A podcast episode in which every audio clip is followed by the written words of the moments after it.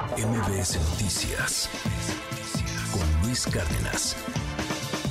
Hoy está aquí una persona a la que estimo mucho, admiro mucho, a la que quiero mucho, es Francisco Martín Moreno, que usted ubica perfectamente bien como, como un gran escritor con más de 30 obras publicadas y, y, son estas novelas históricas muy ricas, muy cachondas de pronto, que te van contando todo lo que pasaba en Palacio hace mucho tiempo. Un tipo también que es crítico, acérrimo de, de este gobierno y de otros gobiernos también.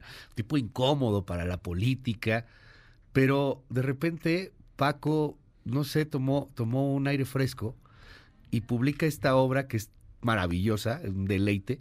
Se llama Dime que no es cierto. Y no hay historia, no hay política, nomás hay chisme, cachondez, morbo a morir. Querido Paco, bienvenido aquí. ¿Cómo estás? Qué Gracias. gusto me da verte. ¿eh? Bienvenido, Francisco. Igualmente, ¿Cómo estás? Luis, digo, no sabes cuánto te lo agradezco. No, hombre. Eres siempre No, yo cuando muy te, agra- generoso te agradezco conmigo. la novela, está muy buena, está divertida. Está, a ver, cuéntanos. Sí, es que lo que pasa es que, a ver, eh, yo ya estaba verdaderamente harto de, de la política y de la toxicidad política, ¿no? Sí. Que si se desperdiciaron 400 mil millones de pesos en el Sí. aeropuerto cuando iban a llegar 80 millones de pasajeros, que si se hace una refinería cuando se construyen coches eléctricos sin conexión con los centros de consumo, cuando ves el, el desperdicio del tren Maya, cuando ves que no hay medicamentos, que no hay servicio de salud, ¿no? Que, que se expande el narco. Yo dije, necesito break. Un break, necesito salirme un ratito de todo esto. Y entonces, pero también yo ya decía, ya, ya no quiero ahora escribir de historia. Y- Tengo un amigo chelista que le dije un día, oye, ¿por qué nada más tocas casals? Pero hay muchos más.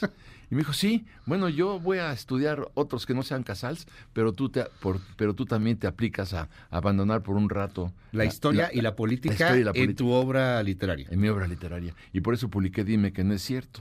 Entonces, pero es muy interesante ver cómo un, un, un magnate, eh, pero Que magnate es el protagonista, es de, el tu peli- de protagonista. tu, de tu obra. de la obra, sí, de la Ajá. novela. Eh, dime que no es cierto, el principal se llama Alonso Roel. Es un magnate que tiene 50 mil millones de dólares. 50 mil millones de dólares. Y un día le dice a su hijo, fíjate, fíjate, hijo mío, que llegué hasta arriba. Y aquí arriba donde ya llegué, no hay nada. ¿Cómo que no? ¡Ay, no manches! ¿Cómo, cómo que no hay nada? No, no hay nada. Ajá. ¿Y, y, y por qué no hay nada? Porque, a ver, yo tengo 50 mil millones de dólares, pero no puedo comprar tiempo, Ok. no puedo comprar felicidad, no puedo comprar salud, este, no, no puedo comprar lealtad, no puedo comprar amor. ¿Dónde voy a ir a comprar 15 años de felicidad? Es decir, eh, lo más caro en la vida no lo puedes comprar con dinero. Y yo tengo mucho dinero, pero no me sirve para lo que yo quiero en este momento Ajá. aunque fuera 500 veces más. Entonces le dice eh, el hijo, eh, vente, vente conmigo. El hijo es chelista. Ok. Vente conmigo a las empresas, le dice. Y le dice el hijo, imposible. A ver, yo tengo un concierto en Viena y otro en Londres, porque ya soy un intérprete, un chelista Sí, reconocido, reconocido. ¿sí? Entonces, entonces, ¿qué voy a hacer yo con mi dinero? A ver, explícame, es un desperdicio. ¿Qué va a pasar con todo mi patrimonio? Entonces le dice, te propongo algo, papá. ¿Por qué no construimos un eh, conservatorio de música en la colonia Buenos Aires, aquí en la Ciudad de México, Ok. que es la colonia donde están todos los rateros de coches y, y partes y todo esto? ¿Y para qué? Para enseñarles a tocar. Entonces construyen el conservatorio. Y em- invitan a los rateros a, a tomar clases de piano, de cello, de flauta transversal, de, de, de- de violín, de Ajá. todo lo que tú quieras, ¿no? Y, Se y- ponen muy divertidos, ¿no? Los rateros de pronto así, que van descubriendo así su pasión musical. Exacto. Que de repente son tan buenos para robar como son tan buenos para agarrar unos acordes, inspirarse. pues sí, Luis. Sí, no, es que sí, Es o sea, sí, te- se va ahí en tu, en tu que novela. Así Ajá. es. Entonces, eh, a los dos años, Ajá. Eh, este, tocan eh, eh, la- orquesta de ex rateros Ok. de la colonia Buenos Aires, tocan en Bellas Artes un concierto de Brahms. Y entonces es una verdadera maravilla. Ajá. Los ex rateros, bueno, porque le dicen a uno de los rateros, ¿no? Oye, hoy en la noche vamos a ir a dar un golpe ahí en, en- en Polanco. Dije, no, espérame, no. Primero tengo que ir a tocar, ¿no? Yo tengo que ir a tocar. Pero además otra cosa, soy artista. Ok. Yo ya no soy ratero. Ok. Y entonces el papá, este magnate, también tiene una hija en Italia, que, que- que es una ma- maravilla, que ella es, ella es pintora. Ok. Y entonces también ponen una escuela de artes plásticas en la colonia. Y con el arte, con la música, con el color, con las pinceladas, con las batutas, empiezan a cambiar la fisonomía de la ciudad. Por eso es tan importante estimular la cultura en nuestro país, la educación, ¿no? Oye, pero a ver, hay, hay un buen de cosas en la novela. O sea, hay, hay celos, Hay celos. hay morbo, hay este de pronto muchas cosas hasta de sexo salvaje. Sí, claro. Este, Por su- por- que, que es una característica en tus novelas, déjame decirte, Paco. O sea, Ay, sí, de repente hay unas cosas que va, caray, pero, sí, pero hay hasta brujería, caray. sí. porque- ¿Cómo que hay brujería? Porque, porque el papá, el, el- el papá de- en su desesperación, este, le dice a un amigo, va a ver una bruja. Y va a ver a la bruja. El magnate, ¿no? Claro, se deja crecer la barba, se pone lentes para que, Que no lo para reconozcan. que no lo reconozcan. Y entonces cuando, cuando le va a tirar el tarot, le tira el tarot, la tuvo que ponerme a estudiar el tarot para, para Sí. ver cómo funciona. Y entonces le dice a la bruja, oye, mijito, tu mujer te engaña con otro hombre hace un año y medio. Y este enloquece, imagínate, el para su dignidad, para su egolatría. Sí, para- pues, ahorita para- los 50 mil millones de dólares, de son dólares. todopoderoso. ¿Cómo, ¿Cómo es posible que alguien me falta al respeto y se enloquece, no? Y entonces va a ver a otra, le, le llama al amigo que le dijo que fuera a ver a la bruja. Y dice, no, hombre, pide otra opinión, es como con los médicos, pide una segunda opinión y pide una segunda opinión. Y, la, y le dice, no quiero que me leas el tarot, quiero que me leas la mano, le dice a la nueva bruja. Y la nueva bruja le dice, mira aquí, abajo de, de tu dedo dice, "¡Ah! Tu mujer te engaña con otro. No manches, los dos. Los dos. Bueno, las dos brujas. Las dos brujas. Ok. Y entonces cae en un ataque de celos terrible. Es un poco lo que le pasa eh, en, en- en la- en las novelas de Shakespeare a, a Otelo, ¿te acuerdas? Que se, se enloquece cuando Yago le dice, Desdémona, tu mujer te engaña.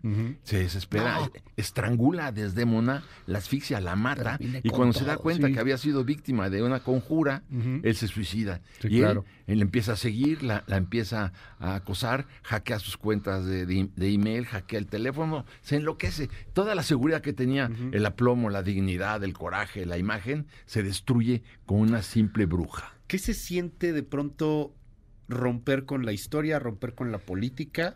Eh, no estoy diciendo que no lo hagas, te leemos en Reforma, sigues siendo un crítico y lo seguirás siendo pues toda tu vida, yo creo. Sí, Es absolutamente. algo que está ahí en tu sangre. Claro. Pero de pronto romper y decir, voy a dedicarme a, a otro tema, quiero hacer otra cosa, quiero, quiero explorar, ¿qué, qué- ¿cómo es esta faceta como artista? Bueno, yo lo que quería saber es este eh, qué más podía iba a hacer y, y- y descubrir quién habita en mi interior, Luis. ¿Quién?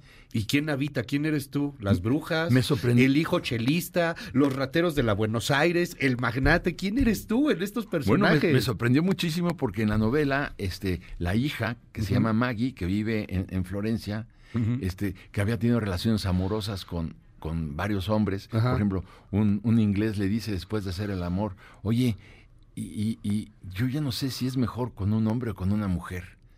El, Ok. el- francés le dice, oye, eso es todo lo que sabes hacer. Qué aburrida, ¿no? Con todos al mismo tiempo, Sí, ¿no? sí, Ya sí. de plano, sí. Y conoce a una mujer bellísima, Ajá. escultora, ella es pintora, conoce una escultura bellísima. Ella. Ella, Ajá. Maggie, Maggie la pintora, hija del Ajá. magnate, conoce a, a una escultora preciosa, florentina, en- y, y- y tienen relaciones amorosas.